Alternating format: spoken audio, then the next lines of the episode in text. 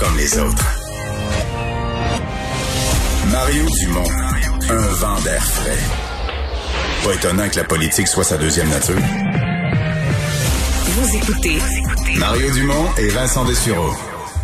Alors, Alex, dans les nouvelles, euh, on vient d'apprendre que le chef du Parti québécois, Paul Saint-Pierre Plamondon, a obtenu gain de cause dans sa demande d'excuses. Oui, Kyle Matthews, euh, ce professeur, l'in- le directeur général de l'Institut d'études sur le génocide euh, et les droits de l'homme de Montréal, qui s'est excusé finalement pour son commentaire, puis en disant qu'il regrettait son choix de mots.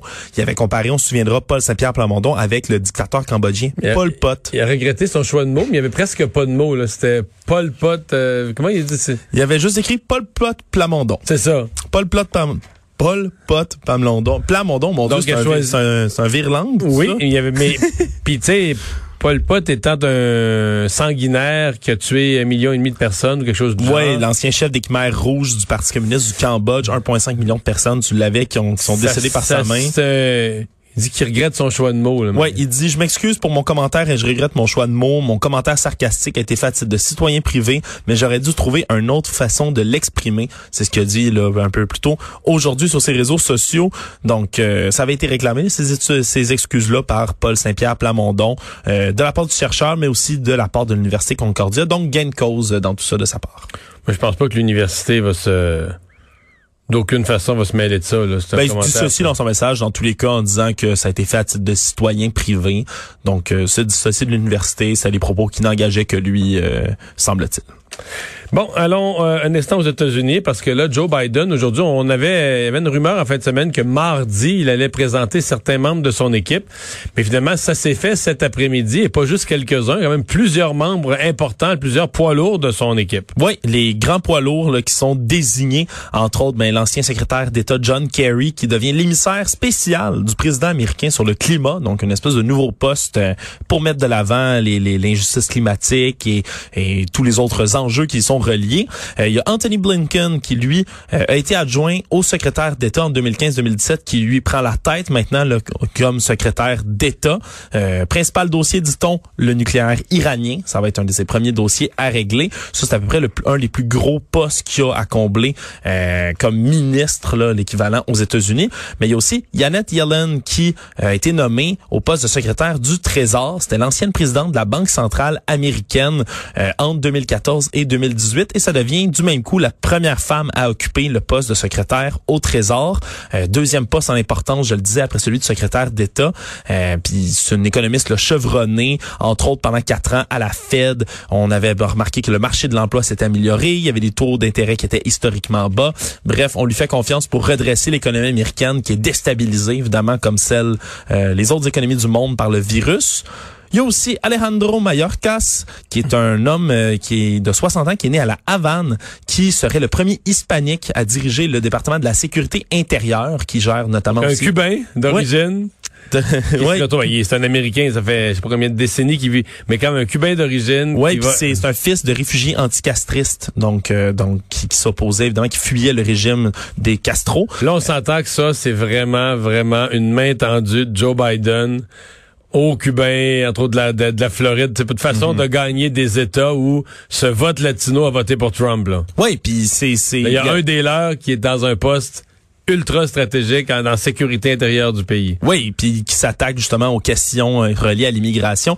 Il faut dire que Joe Biden avait promis hein, d'avoir une représentativité de la population américaine et de sa diversité dans ses euh, postes qu'il allait nommer. Euh, il y a également Avril Haines qui, qui va devenir la directrice du renseignement national, un poste qui avait aussi été occupé que par des hommes jusqu'ici. Puis l'afro-américaine Linda Thomas Greenfield, qui est une diplomate de 68 ans, qui a été secrétaire d'État adjointe, entre autres, pour l'Afrique, qui va devenir ambassadrice à l'ONU. Alors, c'est Est-ce qu'on sait l'opinion du président Trump sur ces gens? Sur ces Je- nominations? Non, j'ai pas vu de, je l'ai pas vu s'exprimer jusqu'à date. Peut-être que ça viendra, peut-être pas. Euh, peut-être qu'il est trop occupé à jouer au golf en ce moment ou à passer sa Ben oui, il a frustration quitté- ailleurs. Il a quitté le G20 là, pour aller faire une ronde de golf. Là. Ouais, ouais, mais en espérant que son swing s'améliore à défaut de, de gagner des, des procès euh, pour faire invalider des votes et des, des résultats électoraux. Là. Euh, faut aussi Jake Sullivan, 43 ans, pas- qui est le conseiller de- à la sécurité nationale. Pas de tweet aujourd'hui J'en ai pas vu encore. du président Trump? C'est une des premières. C'est triste à dire, Mario, mais c'est une des premières choses que je fais en me levant. C'est regarder qu'est-ce que M. Trump a tweeté pendant en fait, la il a tweeté, passé, il a tweeté, dans la journée d'aujourd'hui, il a tweeté, il est passé minuit, là. À minuit 5, je vais tweeter durant la nuit. Il a passé minuit, donc ça fait partie de la journée du 23 novembre. J'imagine que c'était très poétique. Euh, pro-police, euh, non, c'est, c'est un texte de Breitbart qui a retweeté. Ah. Mais, ceci dit, il n'a pas tweeté depuis qu'il est levé ce matin. Ouh. Suspect. Ben, attendons de voir. Mais il y a une autre décision, par contre, qui, qui s'est prise aux États-Unis puis qui risque de ne pas lui faire plaisir. Euh, c'est arrivé là au courant de l'après-midi. Le constructeur automobile General Motors, donc mieux connu sous le nom de GM, qui a décidé de ne plus appuyer désormais les politiques de l'administration Trump qui visaient à empêcher l'État de la Californie de fixer ses propres normes pour réduire la pollution atmosphérique. Euh, c'est un gros dossier là, qui durait depuis déjà un bon moment, depuis l'an dernier. Euh, c'est les constructeurs GM, Toyota, Fiat, Chrysler, et plein d'autres qui s'étaient joints à l'administration Trump pour s'opposer là, judiciairement à la Californie qui voulait pouvoir Donc gérer GM se propres rallie au gouvernement californien. Oui, ils ont, ils ont envoyé une lettre qui était adressée à des groupes environnementaux. C'est la directrice générale de GM qui s'exprimait, Mary Barra, qui disait que l'entreprise se retirait immédiatement du litige, puis ils invitaient tous les autres constructeurs automobiles à faire de même. Ils ont dit que maintenant, ils mettaient une stratégie ambitieuse pour stimuler la vente de véhicules électriques. Puis là, ils disaient qu'ils s'apprêtent à travailler main dans la main avec le président désigné Joe Biden qui veut faire de la relance économique. Là, un angle important, c'est les véhicules électriques, une grande priorité de la future administration. Elle dit qu'elle s'est entretenue, entre autres, avec le gouverneur de la Californie, puis qui s'engage justement à pousser la voiture électrique. Donc, c'est quand même GM, une grosse dans, entre décision. autres, dans la division Chevrolet, ils s'en viennent quand même avec des autos électriques euh, Oui. pas mal. Euh, restons aux États-Unis euh, parce que là, c'est jeudi, le Thanksgiving. C'est une grosse fête pour bien des Américains. On fait ça en, en famille, quasiment plus que Noël. C'est comme un quatre jours euh, Le Black Friday, la fin de semaine d'après. Et selon ce qu'on voit, des billets d'avion vendus, des gens déjà à partir d'aujourd'hui qui se rendent à l'aéroport, les directives de la santé publique qui étaient à l'effet de voyager le moins possible, de rester chacun dans sa région, c'est pas trop en train d'être respecté. Là. Ouais, si, si on s'inquiète pour les, les vacances de Noël, puis ces quatre Nos, jours nos de, quatre jours tranquilles, là, ouais. aux États-Unis, vraiment, on- les, les, les autorités sanitaires qui s'inquiètent là, pour le Thanksgiving cette semaine. Toute la fin de semaine, on a vu des images d'aéroports bondés à Chicago, à Phoenix, entre autres. Euh, c'est le week-end qui été le plus chargé depuis le début de la pandémie. On dit que 3 millions de passagers qui ont été recensés dans les aéroports américains entre vendredi et dimanche seulement. Faut dire que c'est moins qu'habituellement hein, en temps de non-pandémie, si on peut dire ça comme ça. Euh, 7 millions de passagers à peu près là, sont enregistrés, du moins c'est les chiffres de l'année dernière à pareille date. Euh, parce que faut le dire, la CDC, le, le Centre de prévention de la lutte contre les maladies aux États-Unis, n'a pas interdit les déplacements, mais il appelle pour la première fois là, les Américains à ne pas voyager. Euh, faut dire, là, on se rappelle, 256 000 décès déjà, plus de 150 000 nouveaux cas quotidiens dans les derniers jours. Et Vendredi, là, ils ont pas pogné, 100 ils ont pas pogné le 200 000 cas, ils ont pogné 199 000 nouveaux cas. c'est c'est ahurissant. Mais là, si vraiment tout le monde se ramasse dans les aéroports, ça veut dire que là, là, sur le nombre qui voyagent, il y en a un million et demi qui ont la COVID. Là. Ouais, puis tu, ça, ça- tu trouves Là- pas les fenêtres puis les portes là dans les aéroports pour Non. laisser circuler l'air. Là, là. tu te promènes. Non, mais il n'y a pas juste ça. T'as le moyen de transport lui-même, après ça, ils se promènent d'une région à l'autre. Là. Les gens qui partent avec la COVID d'un État l'amènent à l'autre bout du pays, vont voir leur famille, la donnent à leur mère, à leur père, à la belle-sœur. Je sais pas. Je m'inquiète. euh, Ouais, puis on observe des poussées du virus déjà là de à chaque fois qu'il y a une fête, c'est arrivé après le 4 juillet la fête nationale, après la fête du travail, après l'Halloween récemment et là la Thanksgiving qui est plus importante là dans bien des cas que Noël même aux États-Unis. On s'inquiète énormément le très respecté Anthony Fauci là, le directeur de l'Institut américain des maladies infectieuses qui lui a voulu montrer l'exemple, il a dit qu'il célébrerait Noël seul avec sa femme en Zoom avec ses trois filles adultes de loin pour donner l'exemple, mais reste à voir si ben il y a déjà 3 millions d'Américains qui ont pris l'aéroport, ça risque d'augmenter. finalement une nouvelle quoi, un peu plus légère? Oui, il est arrivé quelque chose d'assez euh, d'assez inusité. Euh, As-tu déjà vu le film de Stanley Kubrick 2001, l'Odyssée de l'espace? Très célèbre film. On dirait que je sais c'est quoi un peu, puis je l'ai peut-être pas vu au complet.